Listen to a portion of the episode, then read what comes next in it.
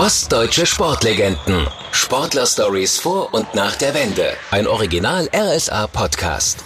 Hier ist eine neue Folge vom RSA Sport Podcast. Ostdeutsche Sportlegenden erzählen, welche Erlebnisse ihre Karriere am meisten geprägt haben, reden über Erfolge, Niederlagen und außergewöhnliche Erfahrungen auch nach der sportlichen Laufbahn. Ich bin Stefan Behler und heute ist der erfolgreichste deutsche Leichtathlet bei uns im Funkhaus in Leipzig zu Besuch. Er war 1996 Diskus-Olympiasieger in Atlanta, einmal Europameister und fünfmal Weltmeister. Er freut sich zu Recht. Lars Riedel, der 30-jährige Zwickauer in Chemnitz, lebt und trainiert und startet für den LAC. Zum vierten Mal Weltmeister. Ja, die Fans nennen ihn auch den Herrn der Ringe. Hallo, Lars Riedel. Ja, hallo, schön hier zu sein. Sie sind auch ohne Leistungssport immer noch viel auf Achse. Wo sind Sie zurzeit am häufigsten anzutreffen, wenn Sie nicht gerade zu Hause sind? Auf dem Golfplatz. Ah, auf dem Golfplatz. Ja, der Sommer, der Sommer ja, macht's möglich. Kommen wir später noch dazu. Sie wohnen schon seit Jahren am Tegernsee, gelten für viele Sportfans aber immer noch als Chemnitzer, was vor allem mit Ihren Erfolgen für den Leichtathletikclub damals zu tun hat. Wie eng sind die Kontakte nach Chemnitz noch? Ja, also ich bin natürlich äh, oft oben. Äh, mein Sohn wohnt in der Nähe von Chemnitz in Jansdorf und ähm, da ist so eine schöne Dorfgemeinschaft dort. Die hatten wieder ein schönes äh, Dorffest da gehabt hier äh, und, und, und da war ich auch mit dabei gewesen, habe dann hinten sogar die, die Gläser mitgespült und alles. Und nee, das ist so eine ganz, äh, ja, das ist eine schöne, schöne, schöne äh, Ecke sowieso, ne, weil es ins Erzgebirge rausgeht. Und dann besuche ich halt meinen Sohn, meinen Enkel natürlich so oft wie es geht. Ähm, so sind die Kontakte natürlich dann zum Carlo, äh, Jens Karlowitz zum Beispiel da. Also wir hatten ja dieses Jahr dann auch wieder diese Chemigala mhm. äh, nach der nach, Sprinter.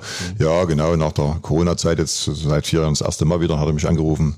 Dann sag ich, ja, wenn es passt, irgendwie komme ich natürlich gerne mit dazu. Dann war ich dort oben gewesen. Dann habe ich äh, den, äh, den Chef von den von den Niners kennengelernt an dem ah, Abend halt. Dann hat er mich kleiner eingeladen. Eine Woche später war ich dann wieder oben mhm. und war dann bei den Niners auch mit drinnen gewesen so. Und äh, das war auch sehr, sehr schön. Dann hat man mal so Familientreffen, also meine äh, meine Geschwister mit Familie, allen drum und dran halt. Dann haben wir meine Mutter noch mit hochgeholt. Also ich versuche schon öfters äh, in Chemnitz und Umgebung zu sein. Aufgewachsen ist Lars Riedel in Turm, einem kleinen Ort bei Zwickau. Äh, wie groß war denn als Kind Ihre Sehnsucht nach der großen, weiten Welt? Da muss ich ganz ehrlich sein, eigentlich gar nicht so sehr, weil ich hatte wunderschöne äh, Kindheit gehabt zu Hause. Meine Oma, die hat traumhaft gekocht. Ähm, wir hatten einen riesen Garten, der ging vorne an so einen kleinen Bachrand da, so, äh, du hattest einfach alles, du bist in den Wald rausgegangen, äh, dann war noch so ein Bauer, wo du den Hund manchmal mitgenommen hast. Also dann hatten wir unser, ja, unser Leichtathletik-Training gehabt. Also ich hatte einen vollkommen ausgefüllten Tag. Dann war noch die komische Schule, die auch noch gemacht werden musste halt. Die war eigentlich eher so ein bisschen störend in der ganzen Sache. Insgesamt, nee, das war damals überhaupt noch nicht so ein Thema für mich gewesen. So, ich habe mich einfach in meiner kleinen Welt da äh, wunderbar wohlgefühlt. Also eigentlich wollten Sie gar nicht weg. Eigentlich wollte ich gar nicht weg, genau. Das, äh, und äh, ja, bin ja auch äh, das erste Mal, wo ich gefragt worden bin zum Sportclub, äh, meine Mutter wollte natürlich nicht, dass ich dorthin gehe, als in der, damals in der siebten siebten Klasse. Äh, und ich hatte eigentlich auch nicht so unbedingt die richtige Lust halt so. Ich war sehr, sehr gern zu Hause. Äh, für Ihre Eltern stand aber schon ziemlich früh fest, dass Sie Sportler werden. Hatten Sie da eigentlich eine Wahl? Na gut, mein Vater war natürlich halt ein sehr, sehr äh, äh begeisterter Sportler. Er hat äh, vom Querfeld einfahren über äh, Boxen und dann später eben dann auch Leichtathletik und Diskuswerfen. Ähm, hat natürlich vieles auch gemacht und war auch sehr, sehr erfolgreich. Vor allem war er ein sehr, sehr guter Ruderer wohl und, und da hat er auch damals riesen Tests dann in, in, in Potsdam absolviert und war immer sehr, sehr gut. Aber ähm, meine Mutter wollte dann eben nicht mit weg, sonst wären wir wahrscheinlich in Potsdam gelandet. Mhm. Ähm, und so hat er natürlich wahrscheinlich das, was er selber jetzt nicht umsetzen konnte, hat er natürlich ja, uns Kinder natürlich immer wieder als Antrieb gegeben. Wir haben ja alle drei dann äh, bei den Sportfesten mitgemacht. Und er war Kampfrichter gewesen, er war im nationalen Kampfgericht, also 82, dieser Länderkampf gegen die Amis, da war er halt beim Speerwerfen dabei und ich habe natürlich bei jedem dann ein Autogramm mir holen können als erster. Und so war ich halt dann geprägt, halt einfach dann, äh, der Sport war ein Teil unseres Lebens. Wahrscheinlich haben Sie neben Diskuswerfen auch andere Sportarten damals ausprobiert, oder? Ähm, ja gut, wir haben natürlich in der Leichtathletik erstmal alles gemacht. Diskuswerfen gar nicht, war im, erstmal gar nicht im Vordergrund, sondern wir haben natürlich das Hochspringen gelernt, wir haben das Weitspringen gelernt, äh, Hürdenlauf war nicht so meins, war ich nicht so beweglich genug. Äh, Sprint, Sprung, eigentlich alles, ne? Ausdauer, klar. Dann haben wir aber auch noch sehr viel Handball mit dazu gespielt. Also unser Übungsleiter, der Herr Göbel, den ich äh, vor ein paar Jahren äh, zum 50. auszeichnen durfte. Er hat damals den, äh, den sächsischen Bürgerpreis bekommen, mhm. äh, damals in Dresden. Ja. Und da durfte ich die Laudatio halten. Das war total spannend und total schön. Und äh, ja, also das sind einfach auch so Geschichten, wo man sieht halt, dass jemand einfach mit Herz und Seele sein ganzes Leben lang dabei gewesen ist. Und er hat natürlich nicht nur mich aus dem Verein, äh, wir mal, in einen Sportclub gebracht, sondern gab es damals die Andrea Schwalbe, zum Beispiel sieben Jahre älter, Sperrwerferin, die ist äh, damals äh, Spartakiade-Siegerin gewesen. Also wir hatten wirklich einen sehr guten Verein äh, und er hat immer sehr, sehr viel Wert auf die Technik vereingelegt. Diskuswerfen ist ja garantiert nicht so einfach, wie es im Fernsehen meistens aussieht. Was hat Sie da an der äh, ja, runden Scheibe äh, als Jugendlicher so fasziniert? Ähm, ja, es ging eigentlich erstmal so ein bisschen eher ins Richtung Speerwerfen, so ganz klar, ne, vom Ballwerfen. Da war ich halt sehr, sehr gut, konnte auch alles andere eigentlich ganz gut. Aber das Ballwerfen war halt das, wo ich dann so richtig, ja, und dann habe ich halt dann äh, klar auch natürlich den Speer geworfen. Und dann gab es aber jemanden, mit dem ich mich im Ballwerfen schon immer so duelliert hatte, aus dem gleichen Kreis, Zwickauer Land. Und der war körperlich natürlich schon ein Stück deutlich weiter als ich. War eher so ein bisschen, ja, so spät, spät aufwacher, so ungefähr körperlich. Und der hat dann auch deutlich weiter schon geworfen und ähm, war dann auch, glaube ich, sogar auch dann Spartak Sieger gewesen, so ist dann auch an Sportclub gegangen, wo ich eben nicht gegangen bin damals und ähm, ja, und da war ich dann so ein bisschen, ein kleines bisschen raus, habe so viele mehr Handball gespielt, dann gab es aber keine direkte Busverbindung äh, äh zu Grubenlampe damals, sonst wäre ich vielleicht bei Grubenlampe gelandet, ja. Zwickau. Ähm, und äh, ja, ähm, habe ich mal so ein Jahr gar nicht mehr so viel gemacht und, und bin dann eher so, habe dann alles probiert halt, ne? ne? nicht nur Speerwerfen. Und das Diskuswerfen hat mir eigentlich gefallen, weil es äh, doch auch eine sehr, sehr dynamische und technisch hoch, hoch anspruchsvolle Disziplin ist. Äh, und irgendwie hat mich dann der Jochen Sachse nochmal gesehen. Ende ja, da war ich Ende der neunten Klasse war ich da. Also war dann schon so, sozusagen zwei, drei Jahre für die Leute, die am Sportclub waren, mhm. äh, vorbei und ähm, hat mich gesehen. Ich war natürlich ein total dünner Kerl. Ich bin dann mit 1,91 Meter, 72 Kilo zum Sportclub gekommen. Also sah eher aus wie ein, wie ein Werfer mit Brustmuskel als wie, äh, wie ein Läufer mit Brustmuskel als wie ein Werfer. Und ähm, ja, das war eher so ein, fast schon auch wieder so ein kleiner Zufall. Deshalb die, die wichtigsten Dinge im Leben sind dann manchmal so Sachen, die man gar nicht plant. Mhm. Stimmt es, dass Sie sich als Jugendlicher bei Wettkämpfen vor allem auf die Verpflegungspäckchen gefreut haben? Ach ne klar, das ist ja, das ist äh, so, wo man dann dritte, vierte Klasse, ne, du bist die ersten Wettkämpfe mitgefahren, das war ja witzig halt dann irgendwo, ne? Du bist mit Bus alle zusammen und dann hast du deine Verpflegungspäckchen, hast du mal reingeguckt, was gibt's denn? Dann immer die kleine Schokolade, die war natürlich schon interessant. Oder es gab mal eine kleine Apfelsine drin oder sowas. Ja, klar, das ist natürlich halt, oder wenn du danach dann irgendwie fertig warst und hattest noch ein bisschen Zeit, bis der Bus wieder gefahren ist, dann hast du natürlich halt irgendwie ja die Zeit rumbringen müssen und äh, Hunger hattest du immer. ja, was bei der Körpergröße ja dann ja, genau. nicht so unwichtig war. Als 16-Jähriger ging es ja dann zum SC Karl Markstadt. Mhm. Gab es einen Entdecker, der Sie da hingelotst hat? Ja, das war im Grunde dann der Jochen Sachse, äh, äh Zweiter der Olympischen Spiele von 1972 im Hammerwerfen der hat sicherlich das immer ja mit beobachtet da irgendwo und, und, und, und mein Vater war ja durch, durch die Kampfrichterei ja trotzdem so ein bisschen in der Leichtathletik-Szene auch so ein bisschen bekannt und über die Schiene ging das dann irgendwie nochmal, kam nochmal eine Anfrage rein, äh, Ende der neunten Klasse und da hat dann meine Mutter gesagt, so jetzt bist du alt genug, jetzt kannst du machen, was du willst, okay. ungefähr. Und ich habe dann immer noch Lust gehabt, weil ich da wieder so ein Jahr lang schon mal ein bisschen, wieder ein bisschen mehr trainiert hatte. Und äh, dann bin ich rüber an Sportclub halt. Ne? Und das war, war sehr, sehr interessant, aber für mich auch sehr, sehr schwierig, weil ich natürlich dann nicht mehr in diesem schönen Zuhause war halt von meiner Oma. Mhm. Also äh, ich wollte nach einem Jahr, wollte ich wieder aufhören. Doch, schon ja, wieder aufhören. Ich ne? wollte, ja, ja, das ja. war so, das war einerseits schön, diese Freiheit so ein bisschen so, mhm. ähm, aber andererseits äh, dieses Hin- und Hergefahren und alles, also da merkt man dran, dass ich nicht unbedingt dieser war, der jetzt so in der Welt da unbedingt rumreisen musste und so alles halt. Ne? Also das war das gewohnte Umfeld hat mir schon sehr gut gefallen zu Hause und ähm, hatte ja noch nicht die Erfolge dann so im ersten Jahr. Ne? Also da war ich immer noch der Dünne, äh, der ja auch von der Kraft, vom Krafttraining, von der Alm natürlich noch nicht so. Ich hatte mich zwar im Jahr 15 Meter gesteigert, was riesig war, aber irgendwie, äh, keine Ahnung, ich weiß noch, dass ich da so ein bisschen aufhören wollte. Dann kam mein Vater rüber und hat dann nochmal mit dem Trainer und mit zwei Athletinnen aus der Trainingsgruppe äh, sich mit mir zusammengesetzt und Mensch, komm, noch ein halbes Jahr und wenn das halbe Jahr, wenn du nach dem halben Jahr dann sagst, geht halt nicht. Dann hörst du nach dem halben Jahr eben dann auf, aber ein halbes Jahr machst du noch. Du hast jetzt so viel investiert und es ist auch so gut gelaufen, so alles. Und das war eine interessante, wie sagt man so schön, interessanter Kompromiss, so. Ich bin zwar sonst kein Freund von Kompromissen so, aber den fand ich ganz gut, weil ich dachte, okay, das halbe Jahr kriegst du noch hin. Ja. Und mal sehen, was dann ist. Ja, so, also das, und, und so haben wir uns dann geeinigt. Und dann war das halbe Jahr und äh, Ende dieses halben Jahres, oder nicht mal ganz nach einem halben Jahr, waren die Wintermeisterschaften und ich hatte natürlich wieder einen Sprung nach vorn gemacht und habe dann auf einmal die Wintermeisterschaften ganz überraschend gegen diese großen, ich hatte damals vielleicht 7, 8 Kilo, die hatten 105 Kilo da so. Und da waren zwei, die waren eigentlich favorisiert und die habe ich, glaube mit vier oder fünf Meter hinter mir gelassen. Alle Achtung. Ne, da ist wie so ein Knoten ja, geplatzt ja, wahrscheinlich. Ja. Also Sie sind dann doch ziemlich schnell auch mit den Anforderungen beim Sportclub klargekommen. Ja, ja, klar. Dann, dann, sobald ein bisschen Erfolg da ist, hast du auch ein anderes Standing halt. Ne? So, also ich war dann auf immer DDR-Meister in der Halle. So, ja. das war was. Da bist du auf immer ganz anders angesprochen worden halt von den anderen Sportlern dann halt. So, ne? Das war interessant und das finde ich auch äh, sehr, sehr gut im Sport, dass die Leistung am Ende doch entscheidet, dass die irgendwo so am Ende doch das Ding dass es das ausmacht. Und, und deshalb hast du ja auch diesen, diesen Antrieb halt dahin zu wollen. Also, also das fand ich damals sehr, sehr schön. Hab dann auch gemerkt, oh, mit einem Erfolg lässt sich hier doch ein bisschen lockerer und leichter leben. Und ich hatte auch mich auch ein bisschen eingewöhnt. Deshalb sehe ich auch oft, wenn ich im Fußball oder in anderen äh, Mannschaftssportarten sehe, wenn dann so Leute eingekauft werden zu einer Mannschaft, ja. ne, die haben am ersten Jahr, die meisten haben echt Probleme und erst dann ich kann das voll nachvollziehen, weil ich genau das gleiche erlebt habe. Also die ganz großen internationalen Erfolge, die mussten ja zunächst noch äh, warten. Dann kam 1989 die Wende und ihr Trainer beim SCK Markstadt wurde entlassen. Wie groß war der Schock? Ja genau, dann waren ja dann die Trainer waren ja dann äh, im Grunde alle weg, ne? so dann äh, es ging aber nicht nur um die Trainer, sondern es ging ja auch darum halt, wie das überhaupt finanziert werden soll und dann musstest du ja auch arbeiten gehen und all diese ganzen Dinge.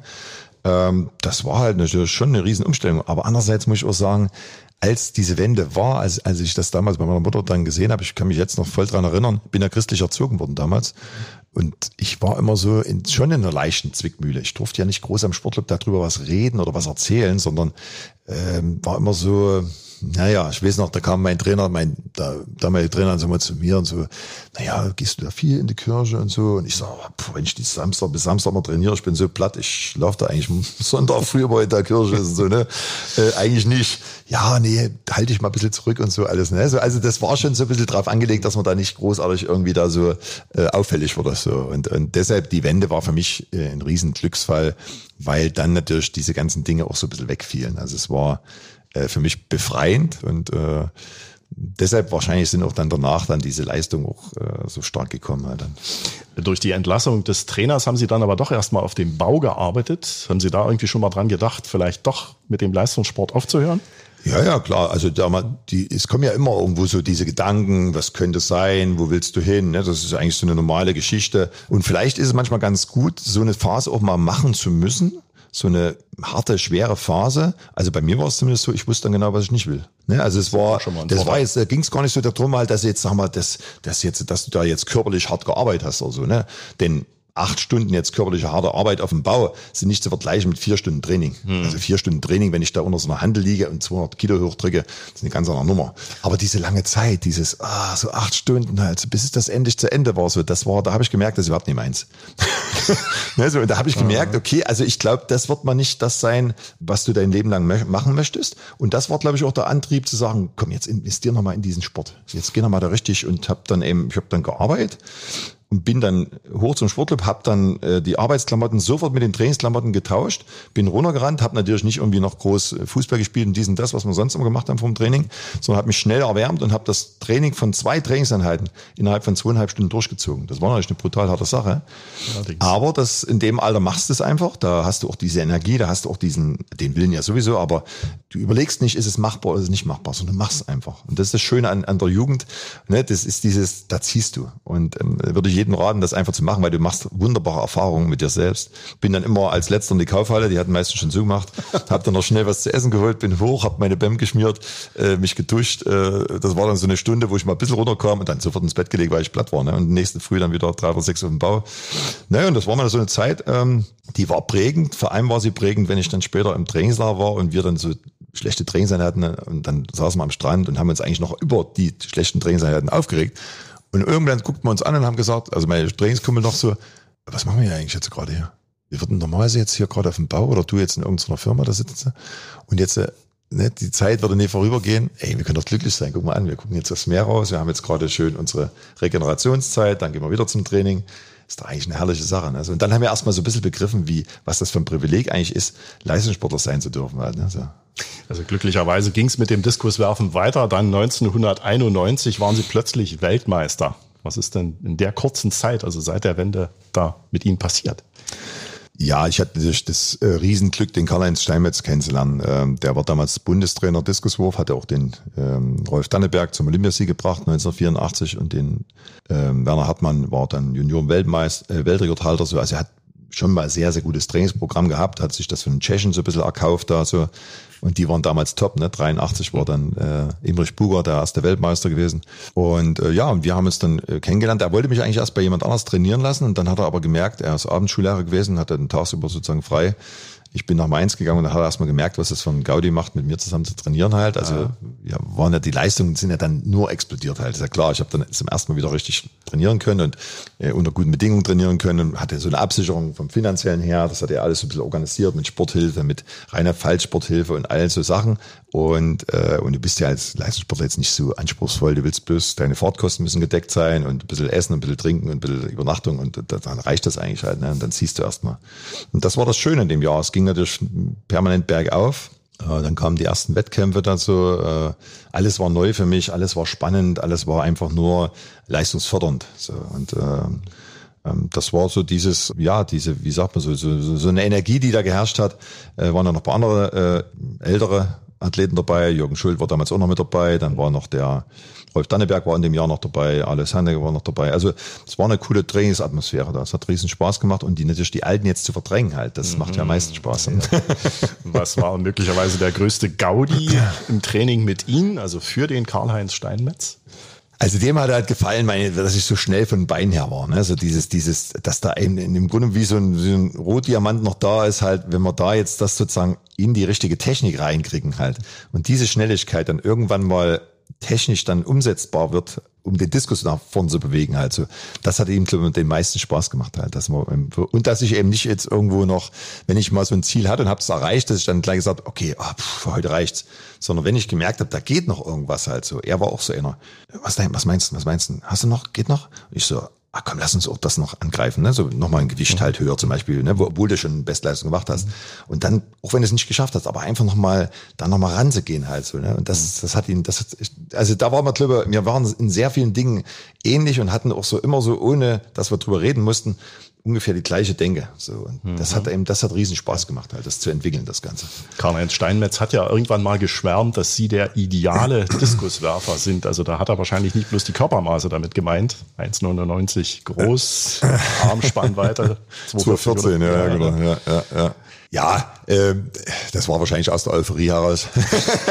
er hat schon, er hat schon tolle, tolle Werfer trainiert in, sein, in seiner Karriere, muss man ja sagen. Der Wolfgang Schmidt, der damals aus DDR dann rübergegangen ist, halt so, war ja auch so ein Athlet und so.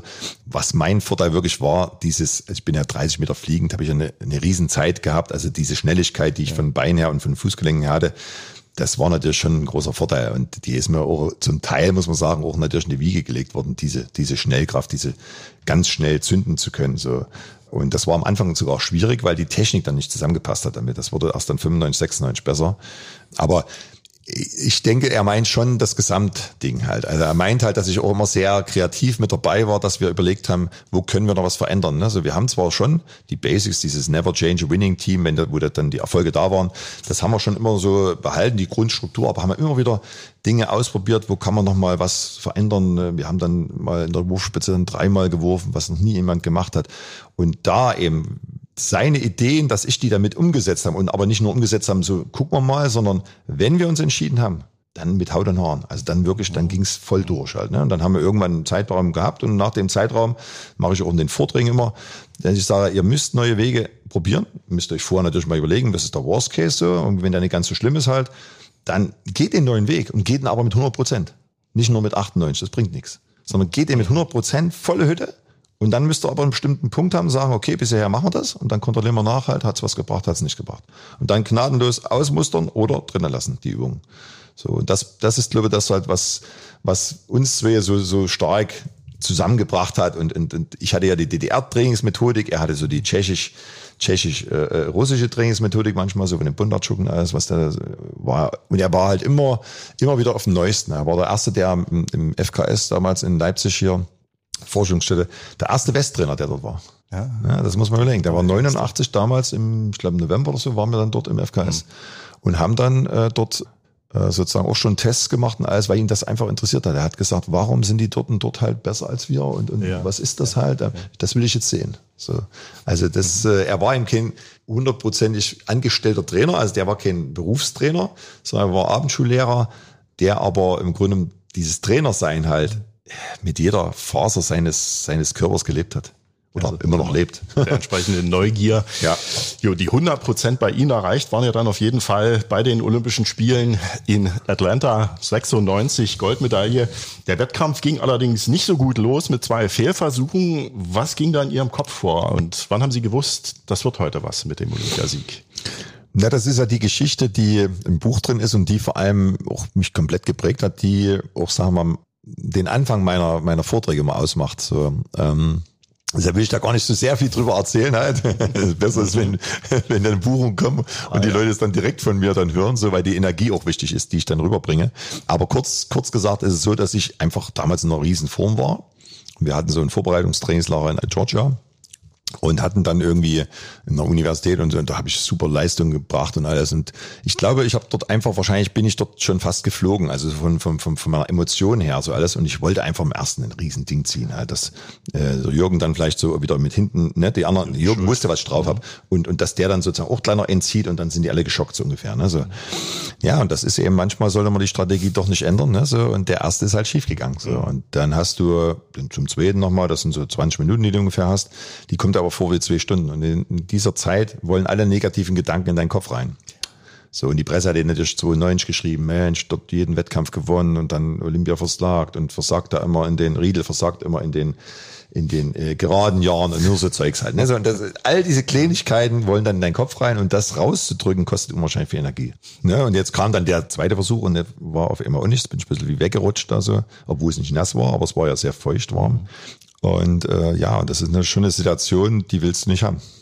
Mussten Sie da auch mit Psychospielchen von den Konkurrenten klarkommen? Ich habe die nie, ich habe diese Konkurrenten witzigerweise nie mitgekriegt. Das ist ein, vielleicht ein großer Vorteil noch, diese Sturheit, dass ich halt total bei mir bleib. Die interessieren mich nicht. Diese, für mich gibt's auch eine ganz andere Auffassung von Wettkampf halt. Also die meisten das hört man oft so, ja, da kämpfe ich gegen den, kämpfe ich gegen den. Dort, ne, so Gas bei mir nie halt. Ein Wettkampf ist für mich die Überprüfung dessen, was ich mir im Training erarbeitet habe. Und die anderen sind auch mit da, dass man es eben dann sozusagen dann vergleichen kann. Weil wenn der eine jetzt eine Stunde später wirft oder eben an einem anderen Ort wirft, dann sind andere Bedingungen. Wir sind alle am gleichen Platz, zur gleichen Zeit, da wir die gleichen Bedingungen haben.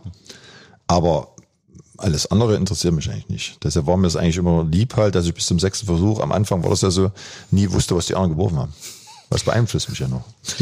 Sie haben den Jürgen Schult schon angesprochen, mit 74 Metern 08 immer noch Weltrekordler. Äh, der Schweriner ist da Sechster geworden.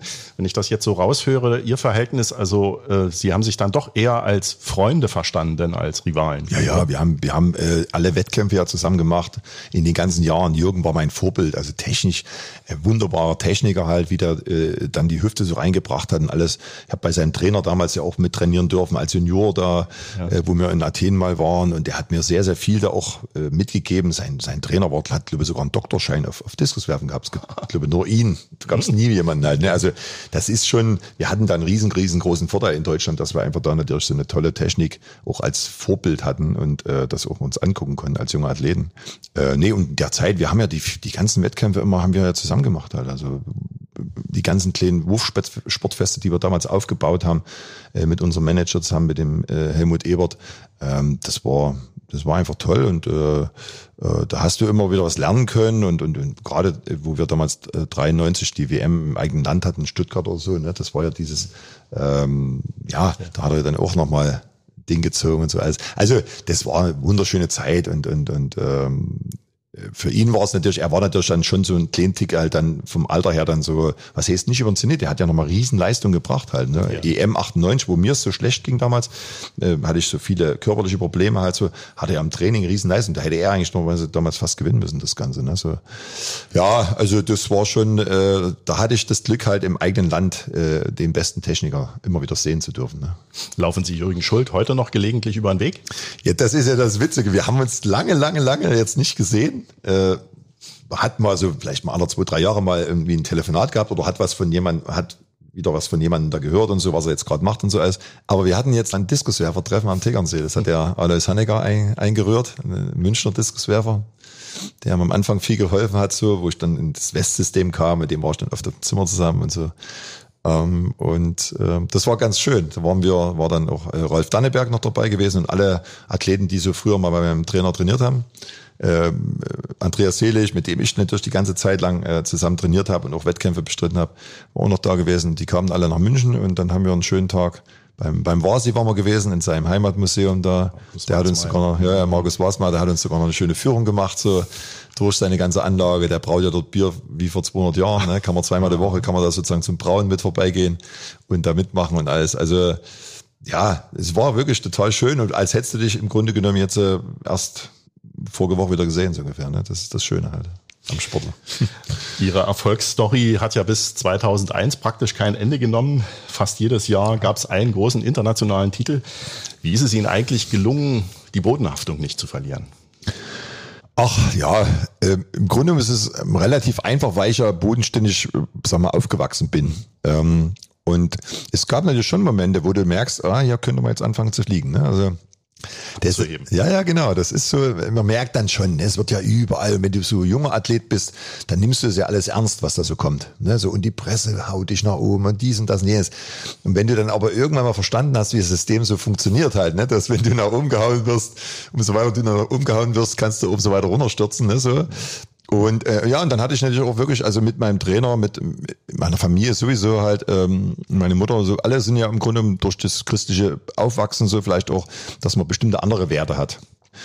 Und ähm, all diese Dinge haben mir geholfen. Und dann habe ich immer manchmal so überlegt, später dann mal, was interessiert das zum Beispiel jetzt so ein Kind in den Favelas oder so irgendwo, ob du nur Weltmeister geworden bist oder nicht? Gar nicht, ne, so ungefähr. Also und es gibt so viele, so viele, äh, was man in den letzten Jahren ja zum Glück vom Fokus her mal wieder mehr gesehen hat. Dort müsste aber natürlich ein bisschen mehr passieren in der Praxis. Nicht nur immer sagen, ach, die machen tolle Arbeit, sondern die müsste auch mal honoriert werden.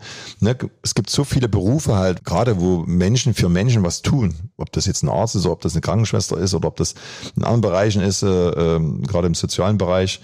Und die, die müssten genauso, die müssten genauso bekannt sein eigentlich halt. Ne? Also deshalb kann man sich auch zurücknehmen und sagen, es ist schön, also man ist ein bisschen äh, sichtbar oder so und man kann dann dadurch vielleicht auch Dinge transportieren, die man sonst, wo man kein Gehör hat, halt vielleicht auch transportieren kann.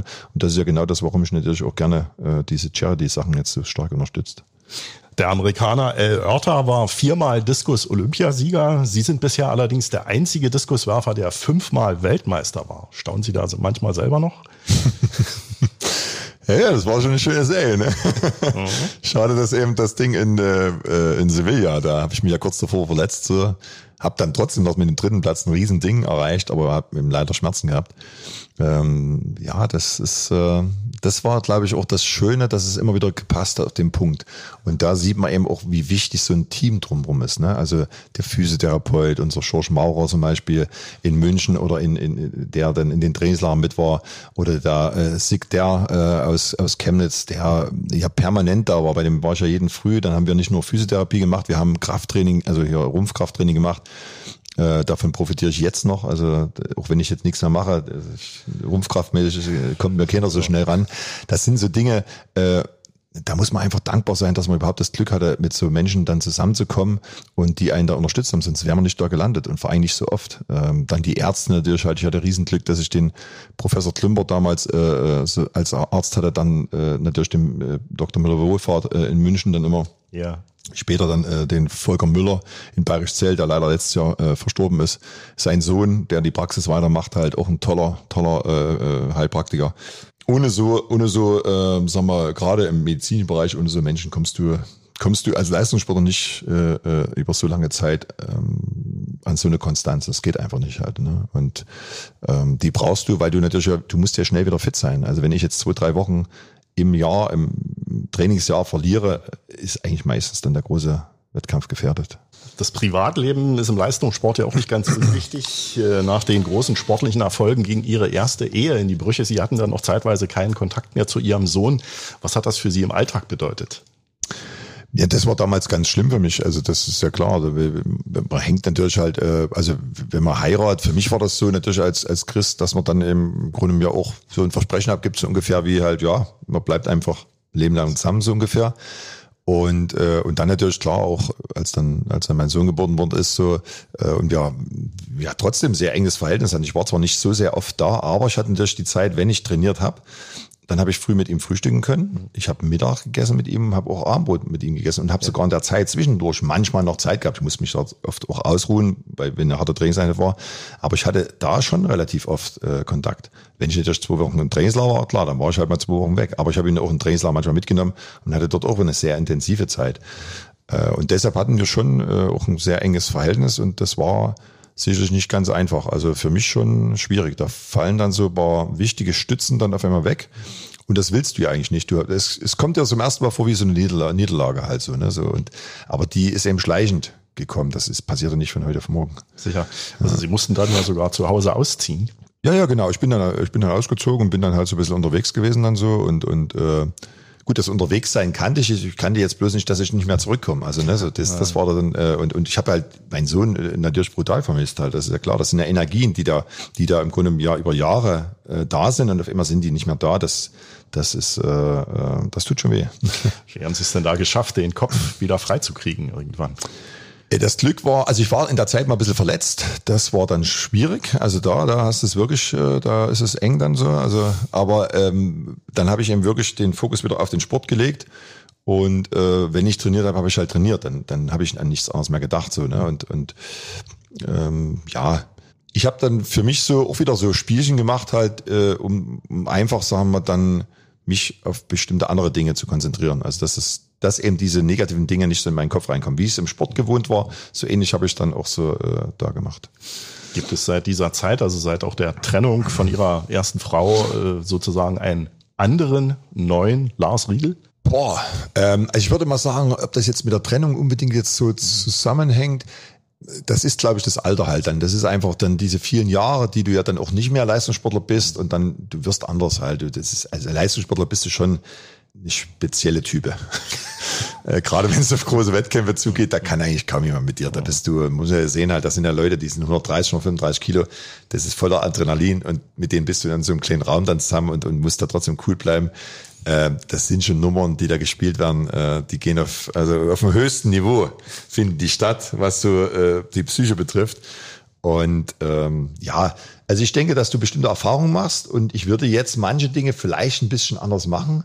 Im Grunde genommen aber äh, ist es eben wirklich, das ist eben das, was wir Erfahrung nennen halt. Ne? Das Leben, jeder hat halt so seinen eigenen Weg und, und dort bilden sich bestimmte Dinge raus. Und, und nach dem Sport habe ich halt sehr, sehr viel gelesen, warum ich Dinge so und so gemacht habe und habe gemerkt, dass es da Theorien gibt. Also ich habe zum Glück vieles aus dem Bauch raus richtig gemacht und habe dann später die Theorien dazu gelesen. Ich habe gesagt, wow, cool. das ist ja sogar belegt. Ne? Also, gemacht. Genau, ja, genau, genau. Ne? Und das, das ist, glaube ich, das würde ich auch so vielen jungen Zuhörern, die jetzt auch Sport machen, so einfach zurufen, mal zu einfach mal zu spüren, mal zu spüren halt, ist das jetzt richtig, fühlt sich das für mich jetzt richtig an halt so. Oder ist es für mich jetzt gar nicht so richtig halt? Weil dann, äh, ich sollte dann immer so brutal viel Krafttraining machen und das Sven oder Bruder in der kleinen Trainingsgruppe, Kugelstoßer war natürlich ein ganz anderer Typ halt so. Und ich habe dann einfach gemerkt, da bin ich immer verletzt und so. Also das haben wir dann später auch, wo ich das dann entscheiden konnte, haben wir dann eben solche Übungen weggelassen halt. Ne? So. Du musst natürlich Alternativen finden, du musst halt dann kreativ sein. Ne? So, aber äh, das haben wir dann zum Glück gehabt. Waren denn die persönlichen Probleme damals auch ausschlaggebend dafür, dass Sie dann an den Tegernsee, also nach Oberbayern gezogen sind? Ja gut, es war dann so, dass ich natürlich, äh, ich hätte ja wahrscheinlich sonst wahrscheinlich so wie Sportler halt ist, äh, um meinen Sohn gekämpft, also so dieses, ne, so. Und habe aber gemerkt, der einzige, der dabei verliert, ist mein Sohn, so. Und das habe ich gedacht, nee, das, äh, dann hängt die weiße Fahne raus ungefähr und und und, und dann zieh dich lieber zurück. Und habe dann hier so, ja, habe dann hier nochmal irgendwas versucht so irgendwie so und habe dann überlegt, okay, das hat nicht geklappt Ähm, dann kannst du ja auch, äh, war dann öfters mal am Tegernsee damals sowieso gewesen, zur Reha, weil es mir damals eben dann auch natürlich gesundheitlich auch nicht gut geht. Das, die Psyche geht ja natürlich so verteilt auf den Körper, ist ja ganz klar. Ähm, ja, und dann habe ich dort unten dann ähm, eine sehr gute Reha gemacht in diesem Medical Park da, wo meine jetzige äh, Frau da äh, sozusagen seit 25 Jahren arbeitet. Und da haben wir uns halt dann dort kennengelernt. Ne? So, also es war sicherlich, vielleicht, klar, am Ende können wir vielleicht sagen, es war eine Flucht, aber es war eine geplante Flucht halt, würde ich sagen. Eigentlich wollten sie ja noch bis zu den Olympischen Spielen 2008 in Peking weitermachen. Der Rücken wollte aber eben nicht mehr. Wie schwer ist es Ihnen damals gefallen, aufzuhören?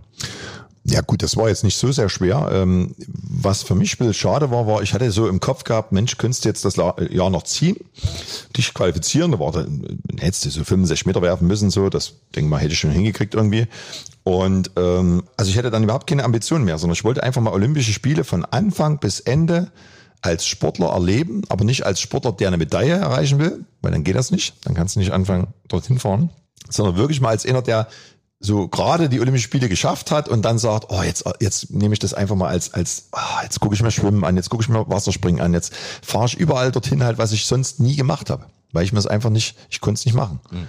Ne, so, sonst sind wir zwei Tage vorher angereist, ja. weil das kann ich gar nicht mehr vorstellen, was dort los ist, halt, wie laut das dann auch abends ist und so weiter. Ne? Wir sind an der zweiten Hälfte dran, da haben die meisten schon ihre Wettbewerber vorbei. Mhm. Und äh, deshalb kannst du dann nur kurz anreisen, in zwei Tage bleiben und dann wieder weg. So, und deshalb, das ist eigentlich das Ähnliche, was ich so ein bisschen bedauere, dass das nicht geklappt hat. Aber andererseits muss ich sagen, ähm, der Körper ist ja auch nie äh, blöd und ich habe den sowieso schon ein paar Jahre länger strapaziert, wie er eigentlich wollte, äh, durch meinen Willen. Und ähm, da hat er einfach gesagt, nö, jetzt reicht's. Wussten Sie denn bei Ihrem Rückzug aus dem Leistungssport schon genau, wie es beruflich weitergeht? Nee, nee. Also wir hatten, ich weiß noch damals mit meinem Manager, der dann leider eben auch verstorben ist, hatten wir mal so zwei, drei ja, Firmenchefs so ein bisschen kennengelernt und wo man da, wo dann auch ein Kontakt so ein bisschen da war. Und da war eine Firma, ich kann mich erinnern, es war glaube ich Schokoladenfirma oder irgendwas war das gewesen. Und da, ja, da habe ich so gedacht, auch Schokolade ist gerne vielleicht da irgendwie so Marketing mitmachen oder irgendwas. Ne? Also da war so ein bisschen so eine, da hätte es vielleicht hingehen können. Aber äh, ansonsten hatte ich da auch ähm, erstmal ja, im ersten Moment gar keinen. Ich habe ja jetzt nicht irgendwie speziell was studiert, wo ich sage, da geht's dann weiter. Ne? Also Jürgen Schuld hat ja Sport studiert und ist dann auch gleich dann, der wollte halt Bundestrainer werden. Halt. Das war so sein, sein Ziel. Der hatte ganz klar klare Idee. Und bei mir war das eigentlich überhaupt nicht so. Ich habe dann erstmal gesagt, ja, äh, du musst sowieso wegen deinem Rücken, kannst du jetzt sowieso erstmal nicht groß was machen. Und dann kam der Klaus Wolfermann an, hat dann hier schon mal gefragt, wegen so ein paar Charity-Golf-Turnieren und so. Und dann war das so ein fließender Übergang in, in, in so also andere Dinge halt, die dann so passierten. Ja. Gerade Golf, äh, war das eine Leidenschaft, die nur geweckt werden musste bei Ihnen? Eigentlich eigentlich war ich da überhaupt nicht auf dem Trip, also null. Ich habe der der der Klaus Wolfermann hat mich mal irgendwie auf so ein Turnier mal mit bei seinem ersten Sponsor dort drüber in Ulm. Dann habe hab ich da ein bisschen mit rumgespielt und so ne so ja und Danach äh, habe ich dann den Edwin, der das Edwin Klein, also ehemaliger Hammerwerfer, äh, zweimal Olympisches Finale, der mein Buch geschrieben hat. Ähm, der Edwin, der hat dann sozusagen sehr stark gegolft und wir haben dann in Florida irgendwo mal zusammen Urlaub gemacht und dann haben wir das Buch entwickelt und er hat mir so ein bisschen das Golfspielen beigebracht. So. Und so ging das eigentlich los. Und dann kriegten dann die Eagles zum Beispiel, bei der, wo ich jetzt auch immer äh, sehr, sehr viel mitmache, dieser große Charity Club in Deutschland, äh, wo viele ehemalige Sportler und, und, und Schauspieler und, und wer weiß, wer alles dabei ist, halt da. Ja, und dann habe ich dort eine Anfrage gekriegt und habe ich gesagt, okay, cool, kann ich jetzt auch machen, habe ja Zeit, ne, so. Und ja, dann haben wir das Buch gemacht, dann kam auch noch ein bisschen was Fernsehmäßig so als Anfrage. Also ich habe eigentlich so viel zu tun gehabt, dass ich hätte gar keinen Job machen können irgendwo so, also zeitlich. Ne? Ich hatte immer irgendwas zu tun. So. Und das hat ja auch Spaß gemacht und du hast so viele ehemalige kennengelernt und, und, und ich weiß noch, es gab früher ein Sportfest in Köln beim ASV und der Veranstalter damals, äh, der war bei den Eagles. Das sehe ich wenn ich sage, was machst du? Ja, du spielst schon seit Jahren mit und so. Ich sag, das gibt's ja gar nicht. Das ist ja genial. Ne? Also man hat auch viele ehemalige so getroffen, wo man sich so gefreut hat, dass die das auch machen und dass die auch so im Kopf so sind, dass sie sagen, Mensch, komm, wir haben alle Glück gehabt im Leben und äh, manche haben halt das Glück nicht und jetzt setzen wir mal unsere Bekanntheit dafür ein, dass äh, ein bisschen was reinkommt und dass die, dass man denen zumindest was zurückgeben kann. Also, ja. Sie haben sich dann auch noch in anderen Sportarten versucht, als Boxer und als Tänzer im Fernsehen. Haben Sie da ganz neue Talente bei sich entdeckt? Ja, es gab so ein paar, es gab so ein paar Sachen, warum ich manche Dinge gemacht habe und warum, warum nicht. Also das Tanzen wollte ich erst gar nicht machen, ähm, aber da gab es mal vorher schon so eine Dancing und Eis Geschichte, wo ich mitgemacht habe. Da habe ich so gedacht, na gut, Eislaufen konntest du so ein bisschen. Und dann haben die das wieder, da kam irgendwie mal ein Film und dann habe ich dann irgendwann am nächsten Tag haben die mich angerufen und dann habe ich gesagt, na gut, dann mache ich halt Let's Dance mit, was im Nachhinein eine wunderschöne Erfahrung war. Der Lambi ist seitdem zum Beispiel auch äh, bei uns bei den Eagles, bei den Charity Golfen, weil er auch Golf spielt, so habe ich ihn damals mit reingebracht. Äh, und die Boxgeschichte war eigentlich eine Sache, weil mein Vater mal geboxt hat halt so und er dann am, am Ende aufhören musste, weil er eben dann im Grunde so das Signal gegeben hat und dann ging halt die Faust nicht nach vorn. Also das, ne, so und ähm, dadurch, dass ich dort wenig trainiert habe, also weil ich in der Zeit natürlich viel getanzt habe oder fast nie trainiert habe, habe ich ja dann auch diese Erfahrung machen dürfen. Also ich hatte den auch in der dritten Runde und wollte zuschlagen und die Faust ging nicht nach vorn. So, ne? Also im Grunde habe ich eigentlich das, was ich, die Erfahrung, die ich machen wollte, habe ich gemacht. Ich nehme mal an, wenn ich viel trainiert hätte, dann hätte ich den wahrscheinlich dann ziemlich stark beboxt halt so. Also das heißt, dann hätte ich vielleicht die Erfahrung gar nicht gemacht. Ne? Dann hätte ich gar nicht diesen Widerwillen des Schlagens halt irgendwo gespürt oder so halt. Also es waren, es waren interessante Sachen. Ähm, ich habe mich einfach mal ein bisschen ausprobiert, habe alles mal ein bisschen mitgemacht also und äh, und habe sehr, sehr interessante, witzige Leute kennengelernt, das muss man sagen. Das ist auch sehr viel wert. Sie haben es schon angesprochen, es gibt noch ein anderes großes Betätigungsfeld. Sie halten regelmäßig Vorträge zu Themen wie Gesundheit, Motivation. Äh, was können die Zuhörer da vor allem lernen? Es geht vor allem sehr viel um äh, die Veränderung meines Denkens. Also ne, das habe ich ja äh, dann gemerkt, wie ich selber eben auch Veränderungen gemacht habe, wie ich mit meinem Gedanken gespielt habe. Nur mal ein einfaches Thema. Wenn ich jetzt verletzt bin, der normal wenn jemand jetzt irgendwo verletzt ist oder Schmerzen hat, dann geht er zum Arzt und sagt, ich bin krank. So, und das habe ich halt zum Beispiel nicht gemacht. Ne, also bei mir war das immer so, dass ich gesagt habe, okay, mein Körper ist jetzt verletzt. Also ich bin so ein bisschen wie aus meinem Körper rausgegangen, gedanklich. Habe mich daneben hingesetzt, habe mich angeguckt so ungefähr. Ach du Scheiße. das sieht nicht ganz gut aus, weil er sitzt ganz schön krumm da und so. Ne? Also so ein bisschen spaßig, ein bisschen witzig. Ne? So. Und habe dann gesagt, okay, den muss ich jetzt zum Arzt schaffen. Hm, wer ist denn jetzt der Beste? Klimper ist jetzt gerade im Urlaub. Schaffe ich ihn zum Hypo. Okay. Nein, nein, dann bin ich zum Hypo, ne? so ungefähr hier im Hypo. Jetzt macht das mal wieder okay. Und so bin ich halt weiterhin in meinem doch guten ja, Zustand geblieben halt, so gedanklich halt. Ne? So, wenn ich jetzt krank gewesen wäre, ich bin krank, dann zieht's mich da sel selber voll mit rein. So, ne? Also, und so geht's um, geht's um viele Dinge in bestimmten Situationen, Extremsituationen. Wir haben ja nur 86.000 Zuschauer, in, in Sydney 118.000 Zuschauer. Das sind natürlich ganz andere Geschichten halt. Ne? Das ist, da bist du wirklich unter Druck. Ähm, aber das hast du, das hast du trotzdem im Beruf oder in anderen Situationen hast du das ähnlich. Und das habe ich halt oft gemerkt. Ich habe angefangen in St. Gallen mal an der Uni und habe dann immer so, äh, so Sachen mit 20, 30 Leuten gemacht.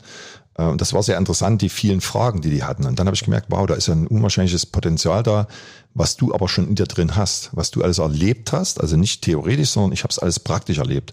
Und jetzt wäre ich natürlich einfach dann die Brücke, müssen sie alles selber bilden, aber ich werde ihnen die Steine schon mal so hinlegen und sagen, wie ungefähr das gehen könnte. Also, dann machen wir aber auch jetzt zum Beispiel sehr viel. Ich mache mit der Frau Dr. Brunner ist Geschichten zusammen halt sehr, sehr interessant. Sie hat mit mir ein Foto, war 16 Jahre Diskuswerferin gewesen, 16 Jahre Diskuswerferin in Stuttgart hat sie mit mir ein Foto gemacht und jetzt treffen wir uns wieder. Ich habe für sie einen Podcast gemacht und dann sagt sie, Mensch, die hat so viel aus mir rausgeholt, sagt, hast du nicht Lust, dass wir was zusammen machen? Ich sagte, gerne, klar. Ne, und, und sie ist natürlich so in dem medizinischen Bereich sehr stark verankert und, und ja, das, darum geht's ja auch mittlerweile sehr stark. Ne? Also die Firmen müssen ja schauen, dass sie ihre Mitarbeiter halten, dass sie denen was Gutes tun, dass die Mitarbeitergesundheit jetzt endlich mal zum Glück sehr weit oben steht ähm, und dort können wir natürlich sehr viel helfen. Also da können wir sehr viel begleitend helfen. Dort machen wir auch so bisschen Workshop-mäßig. Dort kann ich durch dieses Gehirntrainingsprogramm, äh, was ich da habe, äh, sehr, sehr viel erreichen halt. Also das ist sehr, sehr spannend und vor allem, da geht's mir drum halt, dass es so lustig ist, dass auch die Leute ein bisschen, ja, dass die, die merken das. Die merken das sofort. Und dann kriege ich halt auch Anrufe dann danach, Mensch, wow, das hat mich jetzt und diese Geschichte. Und wenn ich das so mache vom Denken, dann sehe ich das alles ja gar nicht mehr so negativ. Und also, also darum geht's halt, ne? Dass die meisten haben einfach, wenn eine negative Sache kommt, dann sagen die, es ist negativ. Und dann sage ich immer, nee, das ist das Beste, was dir momentan passieren kann. Warum? Weißt du später irgendwann halt so. Aber nimm das mal als Chance, nimm das mal als, auch wenn das jetzt eine negative Sache in dem Moment ist, mir hat's ja viel geholfen halt, diese negativen Sachen. Weil ich sie damals eben nicht als brutal negativ gesehen habe. Also solche Gedankengänge, die sind, die sind äh, ganz wichtig gewesen bei mir im Sport. Und die kann man wirklich ähm, in allen Bereichen eigentlich ähm, ja, weitergeben. Und äh, jetzt ist man so, als 56-Jähriger gilt man ja schon so ein bisschen als erfahren. ne, als 30-Jähriger hätte niemand groß hingehört. Aber äh, es ist wirklich so, dass, also es macht mir riesen Spaß, diese Energie vor allem weiterzugeben halt. Also wirklich die Leute zu begeistern, halt auch mal über die Grenzen drüber zu gehen halt. Mal zu sagen, ja, das ist jetzt eine harte Nummer. Aber wie war das bei dir? Was, das hatte ich so, ja, diesen Flow, dieses, was dann danach passiert halt. So, du sprengst dann bestimmte Grenzen. Und das mal zu erleben halt, ah, gerade jüngere Leute, also das, es gibt ja diesen Generationenkonflikt zurzeit so ein bisschen und den, den haben wir zum Beispiel voll im Fokus. Das ist das, wo wir uns drum kümmern. Ne? Wie können wir Älteren, also da ziehe ich mich tue ich mir ja voll mit reinbeziehen. Wie können wir das mit, den, mit, der, mit der jungen Generation jetzt hinkriegen halt? Ne, die haben natürlich eine ganz andere Denkweise und auch eine andere Lebensweise, was in manchen Dingen finde ich sehr gut. Also gerade so mit den Pausen und ne, hieß ja früher bei uns auch immer halt, in der Ruhe liegt die Kraft, in der Pause wächst der Muskel. Ähm, so, das ist ja eine gute, das ist eine gute Herangehensweise halt. Ne? So, aber du musst natürlich jetzt gucken, wie passt das mit den Denkweisen der Älteren zusammen, die natürlich ganz anders erzogen sind, die auch noch ganz anders im Beruf agieren. So. Aber du kannst natürlich wieder von allen beiden das Positive rausnehmen halt. Und wenn du das dann zusammenbringst, dann entstehen richtig Knallerenergien. Und da kannst du Knallererfolge dann rausbringen halt. Also, und so haben wir das ja auch gemacht. Mein Trainer war ja auch deutlich, deutlich älter als ich und ich kam aus einem anderen System. Und wir haben die besten Sachen zusammengebracht halt. Die besten Sachen der zwei Systeme und haben daraus einfach diese Knallergeschichte halt gemacht. Haben Sie inzwischen die innere Zufriedenheit auch gefunden, die Sie als Leistungssportler vielleicht nicht hatten? Also ich, das muss ich sagen, ich war, ich war immer so äh, sehr, sehr dankbar gewesen halt. Das ist zum Beispiel auch so ein Thema, was ich sehr stark immer auch angehe. Dankbarkeit und Träumen, so, das ist ganz, ganz wichtig. Äh, an alle Träumer da draußen halt, träumt weiter. Aber träumt so, dass ihr wirklich das äh, für euch mal so seht halt, was ihr haben wollt ist es das eigentlich wirklich, was ich jetzt haben will? Oder wird es von mir, wird es von außen eingetragen halt, ne? So. Also da merkst du nämlich halt, will ich das wirklich, wenn ich was träume. So. Und das hat mir ganz, ganz viel geholfen ja, ich denke mal, äh, einige Sachen haben wir richtig gemacht. Das scheint ganz so der Fall zu sein. Jo, dann sind wir bei unserer Schlussrunde angekommen. Wir wollen wissen, welches Ostprodukt Lars Riegel jeweils lieber mag bzw. mochte. Blauer Würger oder halb und halb? Boah, hab ich gar nicht. Ich, also ich weiß, halb und halb war irgendwie so ein, so ein, so ein irgendwas. Kräuterlikör. Ja, ja, ja, genau. Also wenn, dann würde ich wahrscheinlich eher so ein, so ein Kräuter nehmen halt, ne? so zum Verdauern. Mhm. Zum Verdauen, ne? Perlodont oder Rot-Weiß? Äh, boah, schwierig. Das, also es lag immer eine Zahnpasta da, aber ich weiß gar nicht, was ich da genommen habe. Also. ja, wir es mal offen. Ja. Kommen wir noch kurz zum Fernsehen. Der kleine Maulwurf oder Lolek und Bolek? Maulwurf. Der Maulwurf. Ja, der Maulwurf. Und die, ich sehe immer die Szene da, wo er mit seinem Lutscher da steht und es fängt an zu regnen. Das ist das Schlimmste, das warste todtraurig. Auch heute noch bei Kindern. Beliebt, ja, oder? Sehr beliebt. Sehr beliebt, ja, ja, ja. ja. Vielen Dank, Lars Riedel. ja, vielen Dank. Ostdeutsche Sportlegenden. Sportler-Stories vor und nach der Wende. Ein Original RSA-Podcast.